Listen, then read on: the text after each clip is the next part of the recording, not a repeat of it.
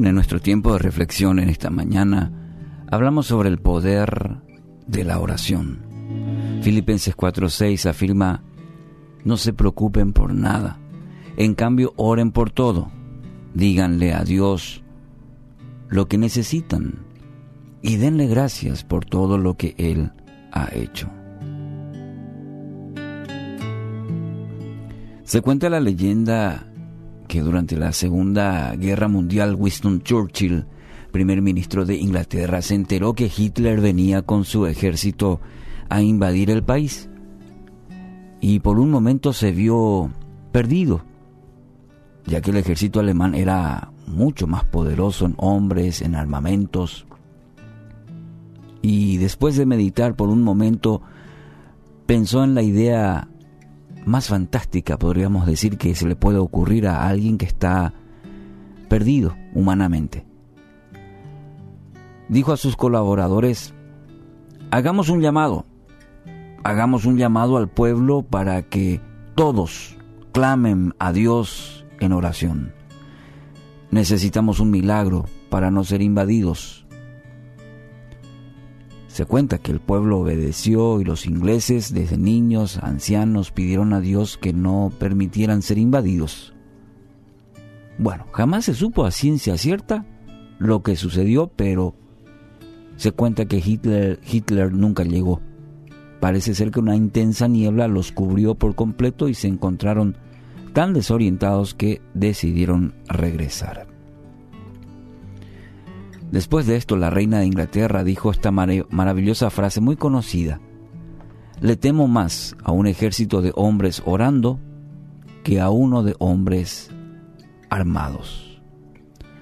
Amigos, las palabras tienen un, un tremendo poder a través de la oración. Toda palabra que elevamos a la presencia de Dios puede producir el milagro más extraordinario que puedas imaginarte. ¿Hay algo difícil que estás enfrentando? ¿Te parece imposible? Quiero animarte que ahora mismo, si quizás camino al trabajo, ahí en tu vehículo, eh, sea en el transporte público, sea caminando, pero puedes orar ahora mismo, elevar una oración, unas palabras de fe al que lo imposible lo hace posible. Dios está al tanto de todo lo que estás pasando y espera que acudas a Él con fe, en confianza, dependencia de lo que Él puede hacer y no tus fuerzas. Y es a través de la oración, y no esa oración dubitativa, temerosa, sino esa oración de confianza, de fe,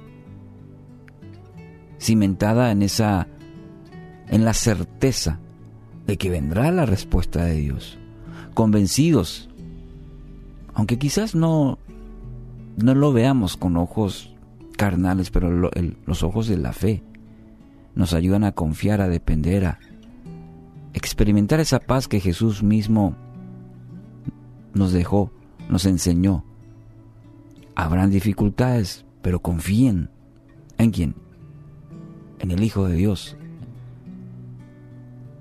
Entonces, como esta, esta frase de Martín Lutero nos ayuda a reflexionar y a esperar confiar en Dios. Dijo una vez Martín Lutero, la oración no es para cambiar los planes, los planes de Dios, es para confiar y descansar en su soberana voluntad.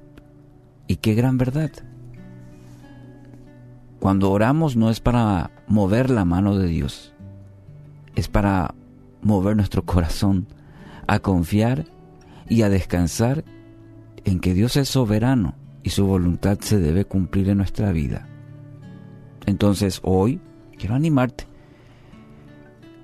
Haz una oración sencilla pero de mucha fe. Que tus palabras en esta mañana, al iniciar una semana, al consagrar, al dedicar tu vida, la vida de tu familia. Palabras hechas oración a nuestro buen Dios. Recuerda y ten la fe que ellas resultarán en bendición para tu vida. Confía.